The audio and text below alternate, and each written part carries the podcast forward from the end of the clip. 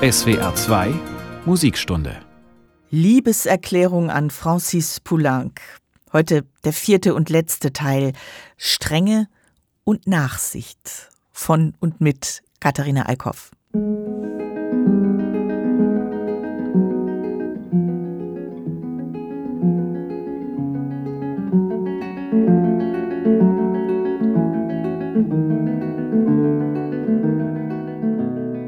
Als ich mit der Komposition begann, in den trübesten Tagen des Sommers von 1940, wollte ich, koste es was es wolle, einen Grund zur Hoffnung finden.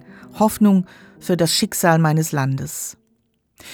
Das schreibt Francis Poulenc über sein zu Kriegszeiten entstandenes Ballett Les Animaux Modèles.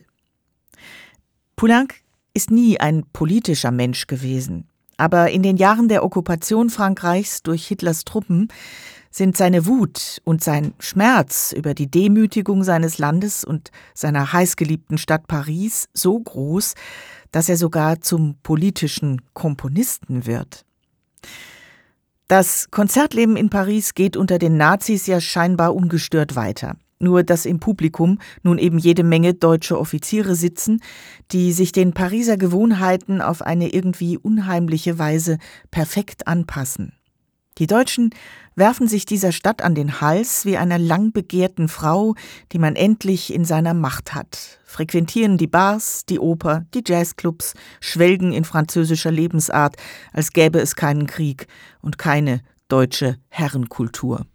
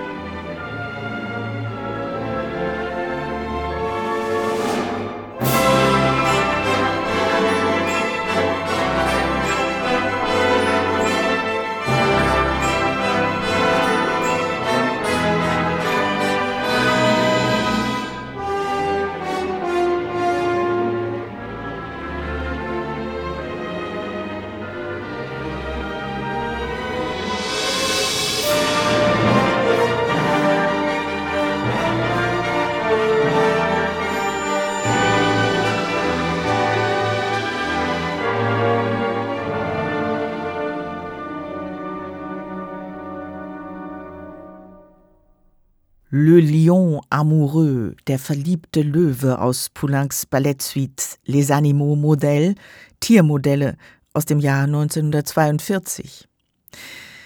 Die eigentlichen Veränderungen im von den Deutschen besetzten Paris sind eher subkutan und Francis Poulenc registriert sie sehr genau. Aus den Orchestern verschwinden die jüdischen Musiker, Viele Kollegen, Mitarbeiter und Bekannte sind untergetaucht oder geflohen oder haben sich der Resistance angeschlossen. Künstlerfreunde wie Picasso werden plötzlich in der von Goebbels fern kontrollierten Presse als Stümper und Müllsammler beschimpft. Die Mittelmäßigkeit kriecht aus allen Löchern und übernimmt die Herrschaft über die stolze Kunstmetropole Paris. Ein riesiger Strom von Flüchtenden zieht sich aus der Hauptstadt in Richtung Süden und auch in Poulencs Haus in Noisy an der Loire, seinem offiziellen Wohnsitz, wird es zeitweise brechend voll, weil Poulenc dort verfolgten oder ausgebombten Freunden und zeitweise auch deren ganze Anverwandtschaft samt Onkeln und Tanten Unterschlupf bietet, derweil ständig der Strom ausfällt und man oft wochenlang ohne gesicherte Nachrichten über die tatsächliche Lage bleibt. Schon früh, als die Nazis im Sommer 1940 in Paris einziehen, hat Poulenc beschlossen, dass er mit einer Komposition ein Zeichen setzen wird. Natürlich muss man vorsichtig zu Werk gehen, aber Feinsinn und Doppelbödigkeit sind für ihn ja die leichteste Übung. Als Sujet für sein neues großes Ballett nimmt sich Poulenc ein paar auf den ersten Blick geradezu bestürzend harmlose Tierfabeln vor. Allerdings sind es eben Fabeln von La Fontaine, und die zählen zu den nationalen Heiligtümern der Franzosen. Das allein ist schon eine Aussage für den, der es versteht. Stellenweise schreibt Poulenc dazu wunderbare, alle Schönheiten seiner Klangwelt auffahrende Musik, aber manchmal wird er auch unverhohlen aggressiv.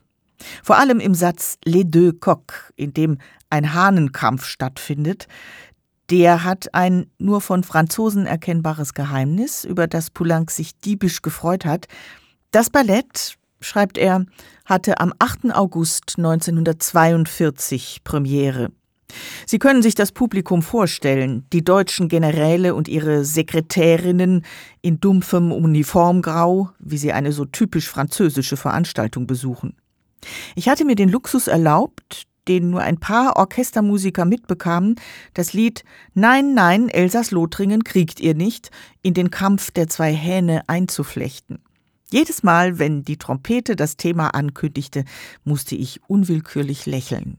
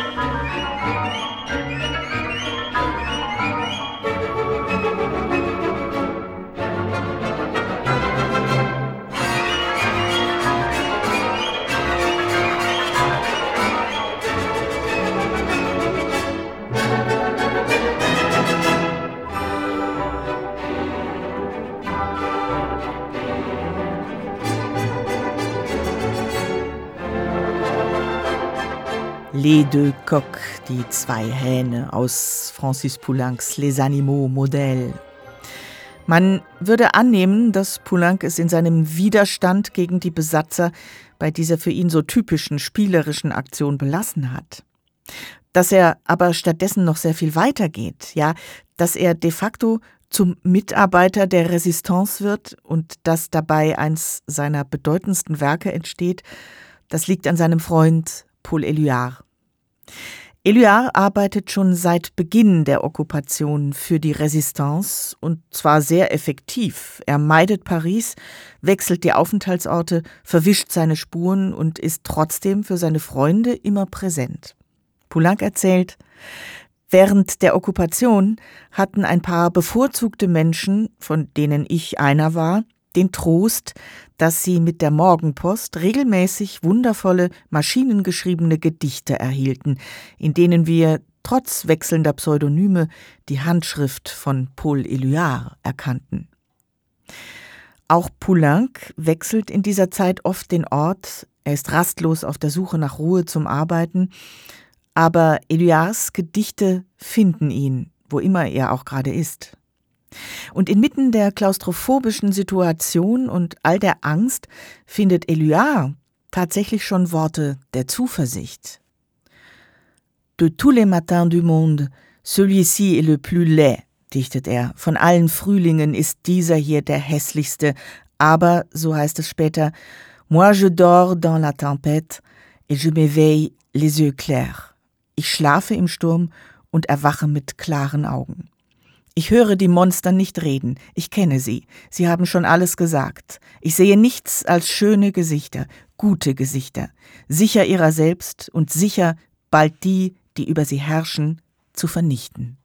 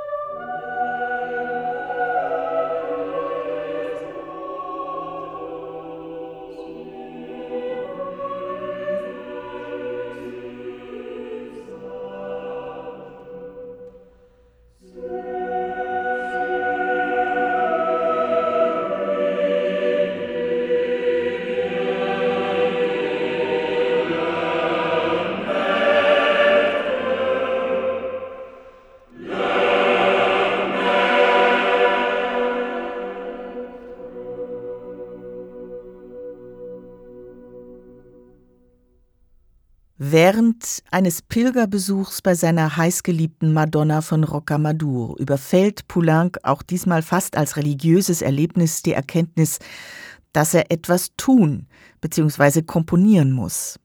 In diesem Sommer 1943 beschließt er, so Poulenc, ein geheimes Werk zu komponieren, das im Verborgenen vorbereitet und gedruckt werden und dann zu der Zeit der so sehnsüchtig erwarteten Befreiung aufgeführt werden konnte. Aus einer Sammlung von Elias neuesten Gedichtlieferungen baut er die Kantate Figure humaine, ein poetisches Manifest der Menschlichkeit, das aus Poulencs Sicht natürlich nur für die menschliche Stimme geschrieben werden konnte. Ein Kollektiv, ein ganzes Volk, das atmet, spricht und singt. Also entwirft er eine Chormusik, bei der die Dringlichkeit in jedem Ton mitschwingt. Und während er noch daran schreibt, verbreitet sich schon das letzte, längste und außergewöhnlichste dieser Gedichte wie ein Lauffeuer in ganz Frankreich. Es heißt Liberté und wird in unzähligen Kellern nachgedruckt und von Widerständlern quer übers Land verteilt. Es wird in den Gefängnissen heimlich herumgereicht, die BBC lässt es über Langwelle verlesen und Flugzeuge der Royal Air Force werfen Tausende von damit bedruckten Flugblättern über den besetzten Gebieten ab.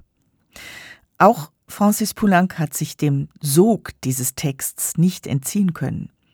Ihm ist von Anfang an klar, dass Liberté der Höhepunkt von Figure humaine sein würde.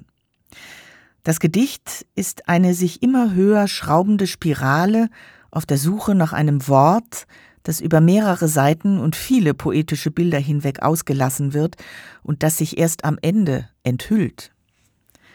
Auf meine Schulhefte, auf mein Pult und die Bäume, auf den Sand, auf den Schnee schreibe ich deinen Namen, auf alle gelesenen Seiten, auf alle unbeschriebenen Seiten, Stein, Blut, Papier oder Asche, schreibe ich deinen Namen.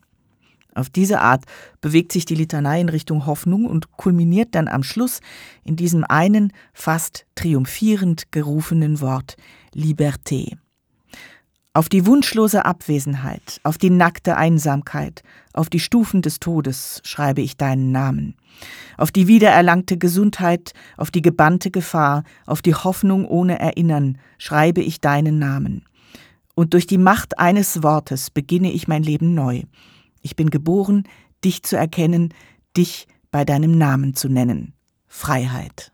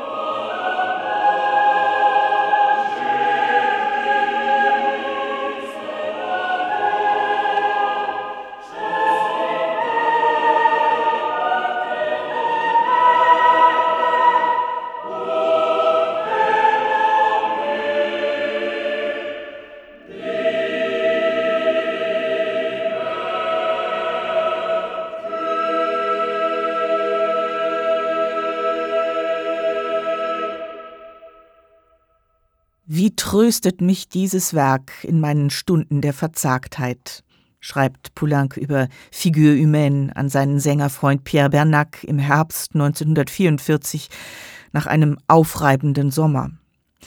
Und er erzählt, dass er an dem Tag, als die Amerikaner den Ort von den Nazis befreit haben, das Manuskript von Figure Humaine genommen und als Zeichen des Triumphs ins Fenster seines Arbeitszimmers gestellt hat, direkt neben die französische Flagge.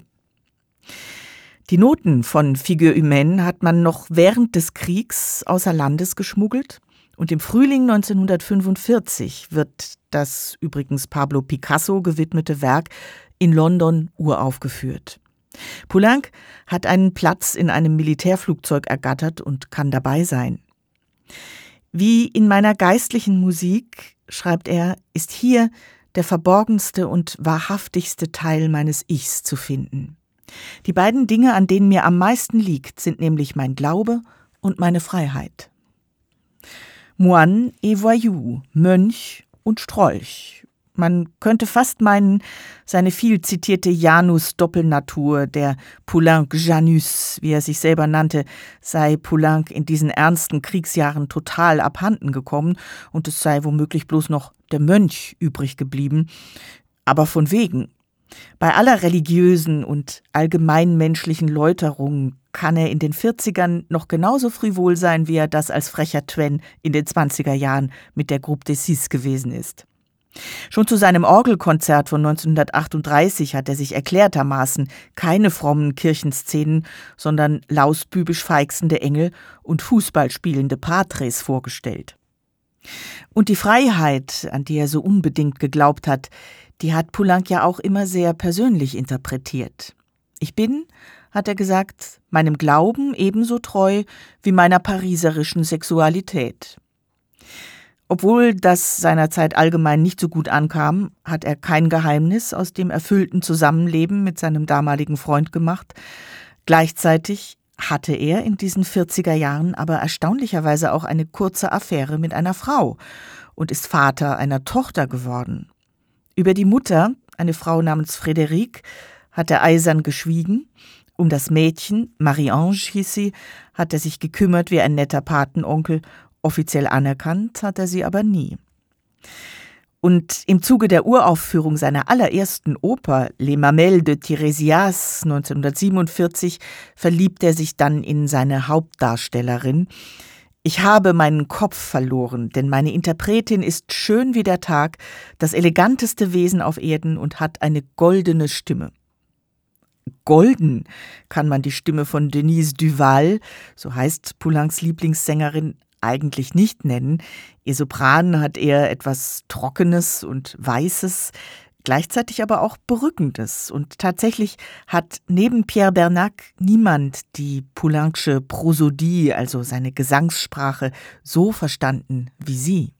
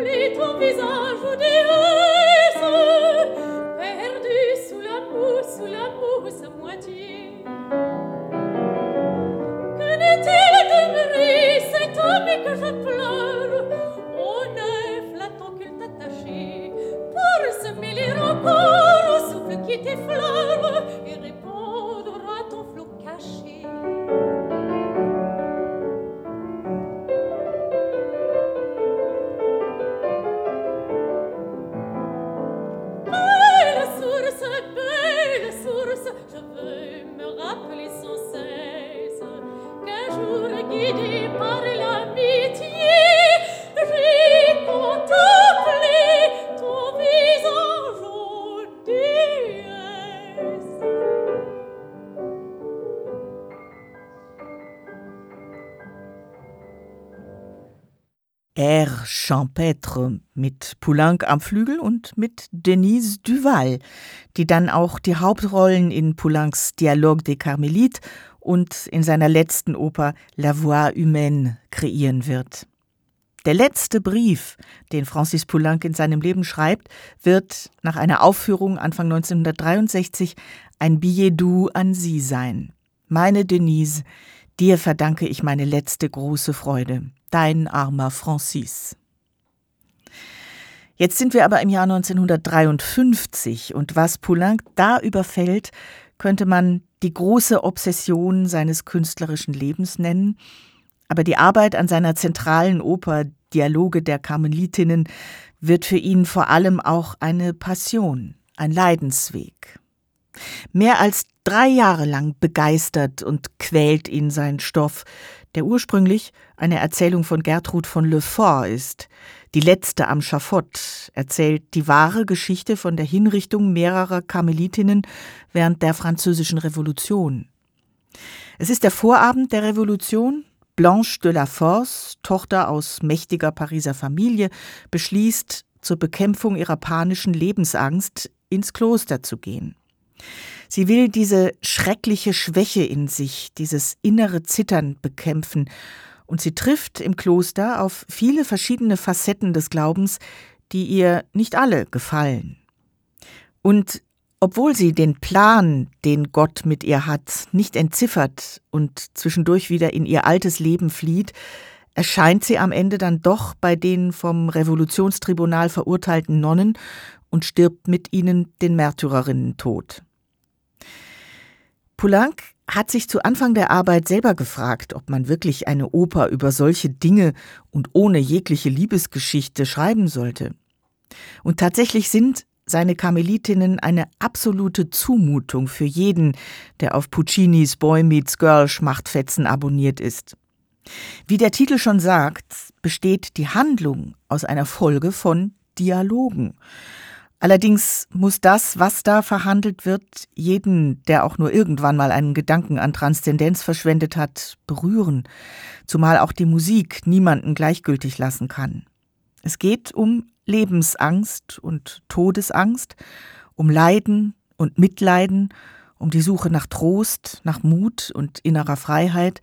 Und wer sich ein bisschen auf den Text und auf Poulencs Musik dazu einlässt, der kann verstehen, dass ihr Komponist während der Arbeit an diesem Projekt schwerste Krisen durchgemacht hat.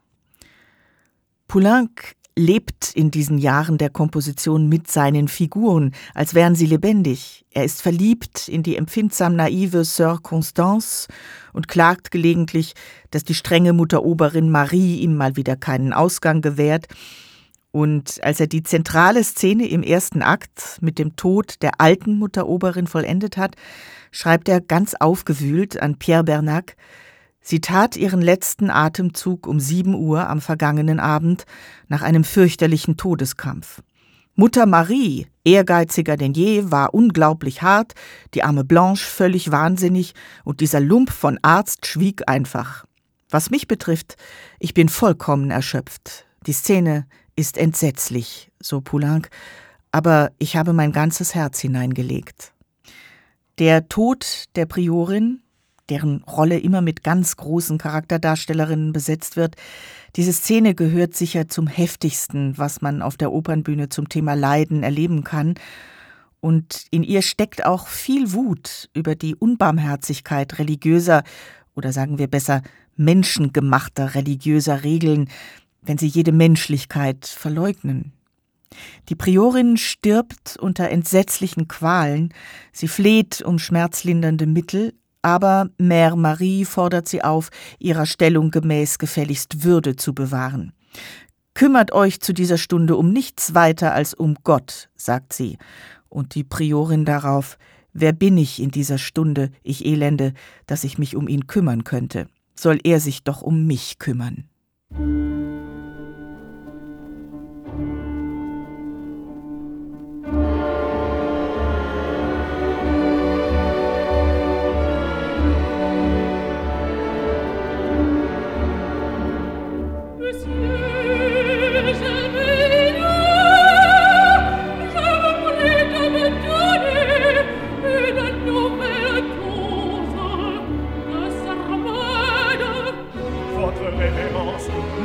Supporterai pas.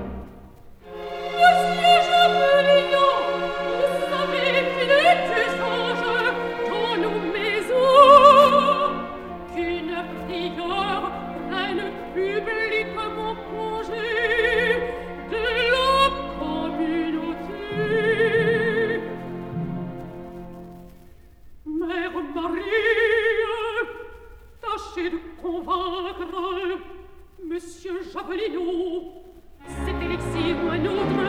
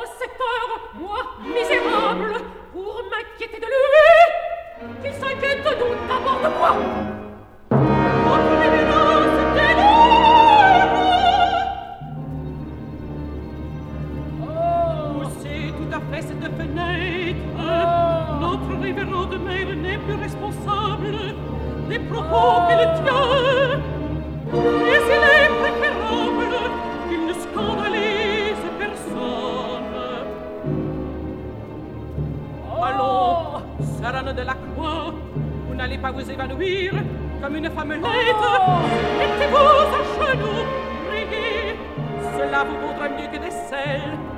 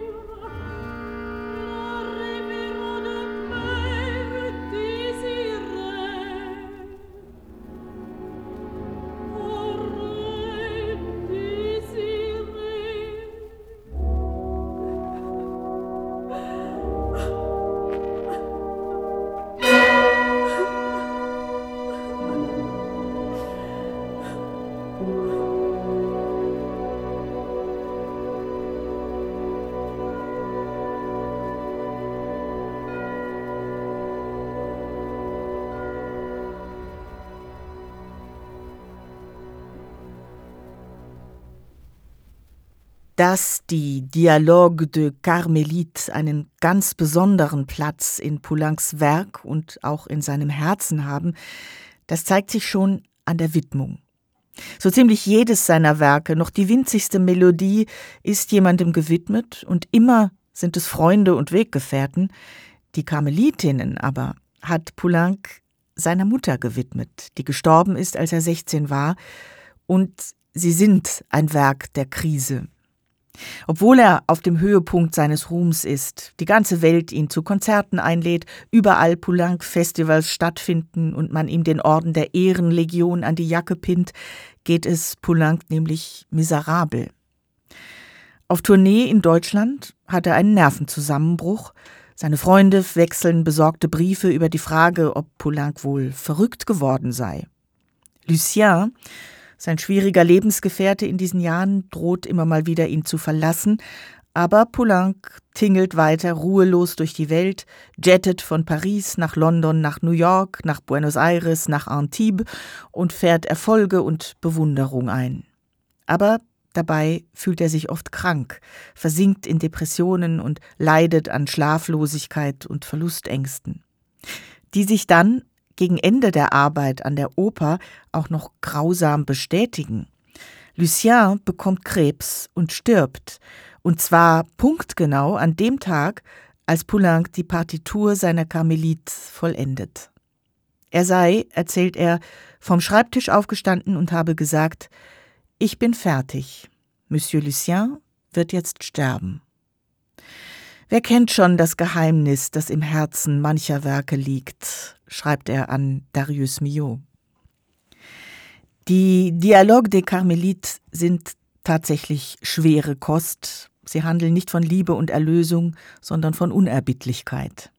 Und Poulenc findet sein musikalisches Bild dafür in der vielleicht ältesten Unerbittlichkeitsmetapher der Musik, dem Ostinato, Schon in der Todesszene der Priorin läuft es mit, und auch in der letzten Szene der Oper taucht es wieder an die Oberfläche und beherrscht schließlich die ganze Szene. Niemand, der das auf der Opernbühne sieht, kann sich der hypnotischen Wirkung von Poulencs Musik in dieser Szene entziehen. Die Karmelitinnen, deren Karmel von den Revolutionären verwüstet wurde, wollen, statt ihrem Glauben zu entsagen, den Märtyrertod sterben und so stehen sie da, warten auf ihre Hinrichtung und singen dabei das Salve Regina, derweil eine nach der anderen zum Schafott geführt wird, das jedes Mal wieder unbarmherzig heruntersaust. Und wie in einer ins Dunkle gewendeten Heidenschen Abschiedssinfonie wird es mit jeder Hinrichtung eine singende Stimme weniger. Ganz am Schluss, als mit der letzten der Cantus Firmus zu enden droht, bahnt sich die geflüchtete Blanche de la Force den Weg zur Guillotine und übernimmt den Gesang, bis auch sie hingerichtet wird.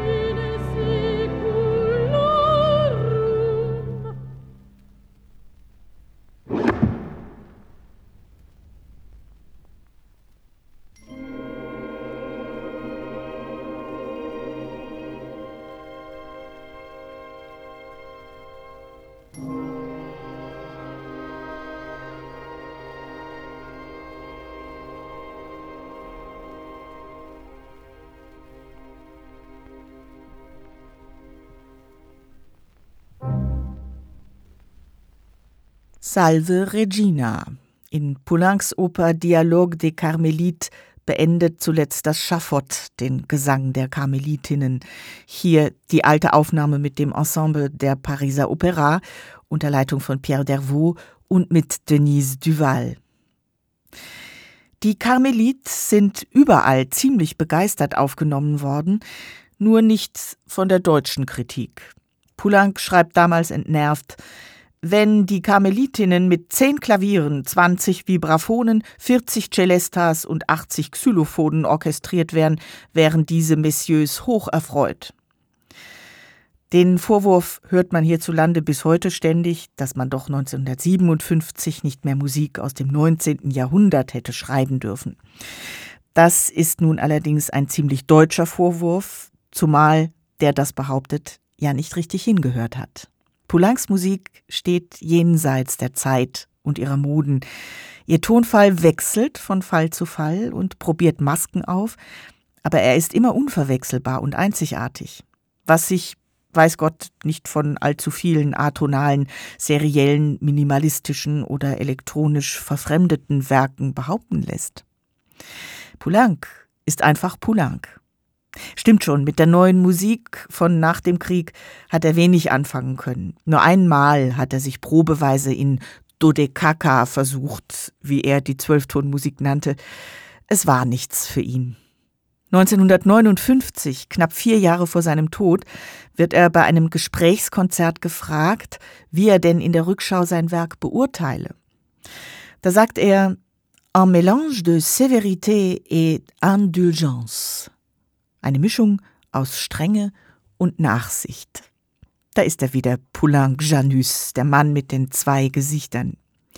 Und als ihm einer aus dem Publikum sagt, er habe das Gefühl, dass die große Wahrhaftigkeit in Poulencs religiös geprägten Werken doch vor allem aus menschlicher Wärme, ja sogar aus Sinnlichkeit entspringt, und ob das nicht ein Widerspruch sei, da sagt Poulenc, und er sagt es zweimal, für mich ist wirkliche religiöse Kunst sinnlich. Und er zitiert seinen Lieblingsspruch der heiligen Therese, die gesagt hat, ich hasse trübsinnige Heilige. Dieses Gesprächskonzert rund um und mit Poulenc in der Pariser Salle Gaveau lässt sich noch heute auf DVD verfolgen und man kann dabei gar nicht anders, als Poulencs Persönlichkeit zu verfallen, dieser Eleganz des Herzens, die einen sofort aufs Allerhöflichste bezaubert. Poulenc geht völlig übergangs- und mühelos vom hochkomischen Witz zu tiefernsten Aussagen über. Man spürt, dass das für ihn keine zwei Welten, sondern bloß die zwei Seiten ein und derselben Sache, nämlich des Lebens sind, und man versteht, was er meinte, als er sagte, er sei ein Mann, der gerne lache, wie alle traurigen Menschen. In den letzten drei Jahren hat Poulenc nach so viel Vokal- und Opernmusik eine alte Liebe wieder entdeckt, den Klang der Holzblasinstrumente mag er seit frühesten Tagen und er macht sich ganz planvoll daran, seinen drei Liebsten jeweils eine Sonate zu schenken, der Flöte, der Oboe und der Klarinette. Poulenc hat eigentlich nicht wissen können, dass sein Leben demnächst enden würde. An einem kalten Januartag 1963 ist er geschwächt von einem Schnupfen an einem Herzinfarkt gestorben. Aber diese drei letzten Sonaten sind trotzdem allesamt Abschiedswerke die für Klarinette, nach seinem Tod dann uraufgeführt von Benny Goodman und Leonard Bernstein, ist eine Elegie auf den Tod seines alten Groupe des Six-Kumpanen Arthur Honegger und die Oboensonate winkt seinem verstorbenen Freund Prokofjew hinterher. Manchmal scheint es ja so, als ob der Tod höflicherweise nicht ganz unangemeldet vorbeikommt, Poulenc jedenfalls hat seine melancholischen Abschiedsblicke zurück noch in Musik setzen dürfen. Und hier und da hat er ein paar letzte Instruktionen hinterlassen. Zu Freunden sagt er an einem dieser letzten Abende im Winter, denkt oft an euren Pupul, liebt seine Musik. Das ist alles, was ich mir wünsche. Wird gemacht, Monsieur Poulenc. Avec plaisir.